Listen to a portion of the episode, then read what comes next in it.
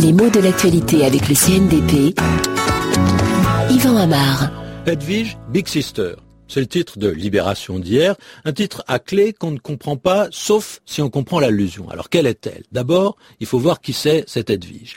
Eh bien, c'est le nom qu'on a donné à un fichier informatisé qui va répertorier un certain nombre de personnes qui sont susceptibles de porter atteinte à l'ordre public. Donc c'est un fichier informatisé de la police française, de l'État français.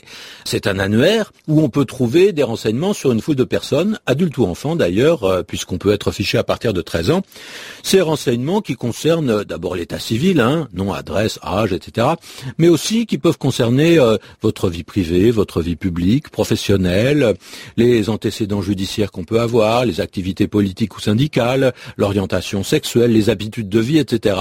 Euh, pourquoi est-ce qu'on a appelé ça Edwige?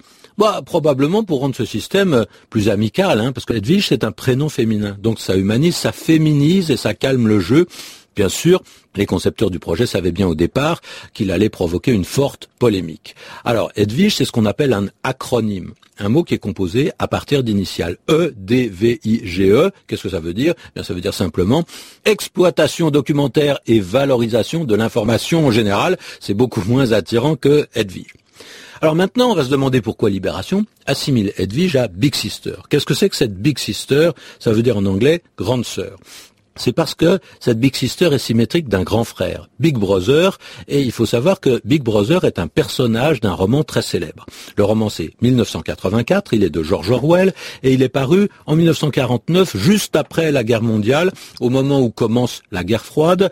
On a peur du stalinisme, on a eu peur euh, du nazisme, et dans ce genre de roman en anticipation, justement, on donne la place à tout ce qui représente les terreurs du fait que les États prennent trop de place et que les individus, d'une certaine façon, n'existent plus. Euh, il y a une police de la pensée qui règne partout. Eh bien, cette police de la pensée, elle est incarnée par ce personnage de Big Brother, le grand frère. C'est un œil qui vous épie, qui vous espionne, qui est partout. On ne peut pas s'en cacher, on ne peut rien faire. Et même, on ne peut rien imaginer, on ne peut rien penser sans que Big Brother soit au courant et que justement, on ait ensuite à rendre des comptes si on a pensé quelque chose qui était en, en décalage par rapport à ce qu'on vous oblige à penser.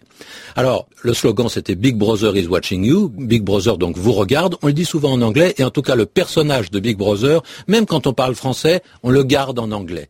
Euh, prononçons à la française, hein, Big Brother, pas Big Brother, mais euh, ça incarne vraiment cette police de la pensée, ce qui explique que Libération en est euh, construit le symétrique, la grande sœur, Big Sister.